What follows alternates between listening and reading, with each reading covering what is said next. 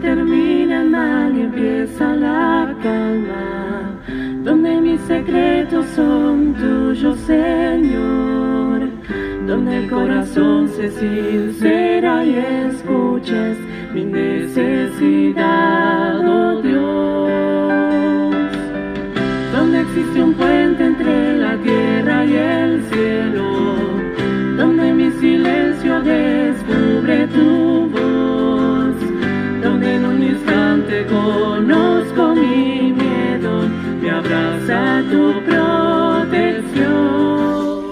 Hola, hola, estimados amigos y hermanos, buenos días.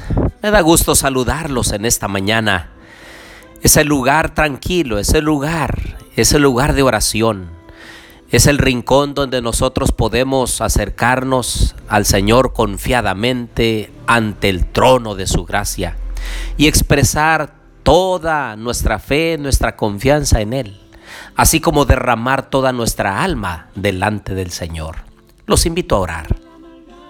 Querido Dios y bondadoso Padre, en esta mañana, Señor, pedimos perdón por nuestras faltas. Venimos ante ti, Señor, sin nada que ofrecer. Lo único que tenemos, Señor, es la vida misma que tú nos das.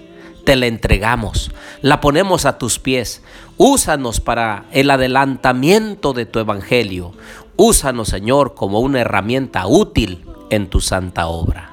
Bendícenos al estudiar tu palabra y enséñanos a través de ella, Padre. Lo pedimos en el nombre de Jesús. Amén. Bien, les doy la bienvenida a nuestro estudio y reflexión de Oseas capítulo 13. Les habla su amigo y hermano Marcelo Ordóñez desde el puerto de Veracruz, México. Abran por favor su Biblia en Oseas capítulo 13. Cuando Efraín hablaba, cundía el temor. Fue exaltado en Israel, mas pecó en Baal y murió. Ahora siguen en su pecado. Con su plata se han hecho imágenes de fundición, ídolos de su invención, todo obra de artífices. Y entonces dicen a los sacrificadores que besen a los becerros, por tanto serán como la niebla de la mañana y como el rocío de la madrugada que se disipa, como la paja que la tempestad arroja de la era, como el humo que sale por la chimenea. Aquí el pueblo de Efraín en realidad simboliza a todo Israel, porque Efraín era una de las tribus de mayor extensión. Eran muy dominantes en el reino del norte. De hecho, eh, dieron grandes personajes como Josué y también a Jeroboam. Mientras que uno fue muy obediente a Dios, el otro llevó a la desgracia al pueblo del norte en la idolatría, en la separación y en el abandono de Dios. Precisamente por eso serían disipados como la niebla, como el rocío de la madrugada o como la paja. Y es que nadie puede permanecer delante de Dios con esas características incorrectas. Ahora, ¿qué es lo que sí permanece? Isaías 48 dice, la hierba se seca y se marchita la flor, mas la palabra del Dios nuestro permanece para siempre.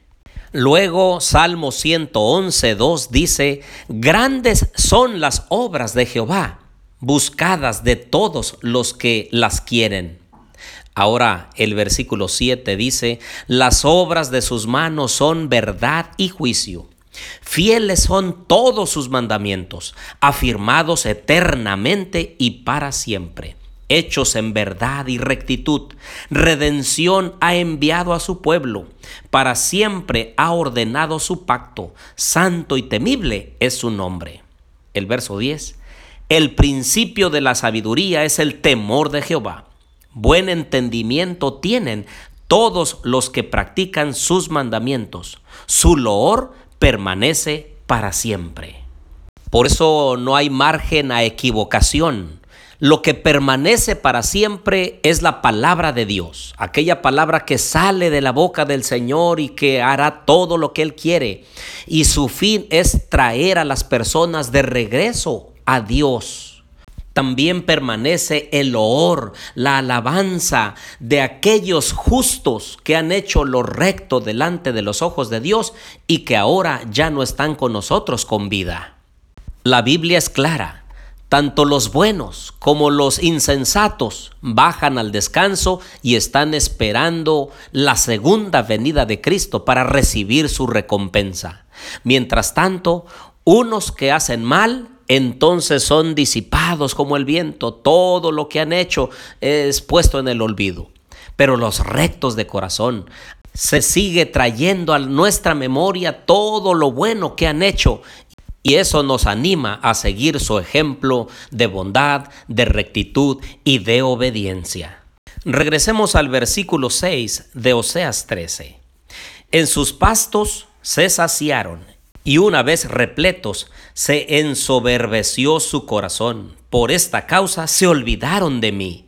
Por tanto yo seré para ellos como león, como un leopardo en el camino los acecharé, como osa que ha perdido a sus hijos, los atacaré y desgarraré sus fibras en su corazón, y allí los devoraré como león, fiera del campo que los despedazará. Y el versículo 16 termina diciendo, Samaria será asolada, porque se rebeló contra Dios, caerá a espada, sus niños serán estrellados y abiertas sus mujeres embarazadas.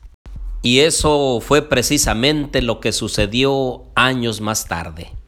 Pero hoy nosotros, que estamos con vida, que todavía tenemos el poder de decisión, Debiéramos nosotros ser obedientes a los mandamientos de Dios, regresar a la Biblia.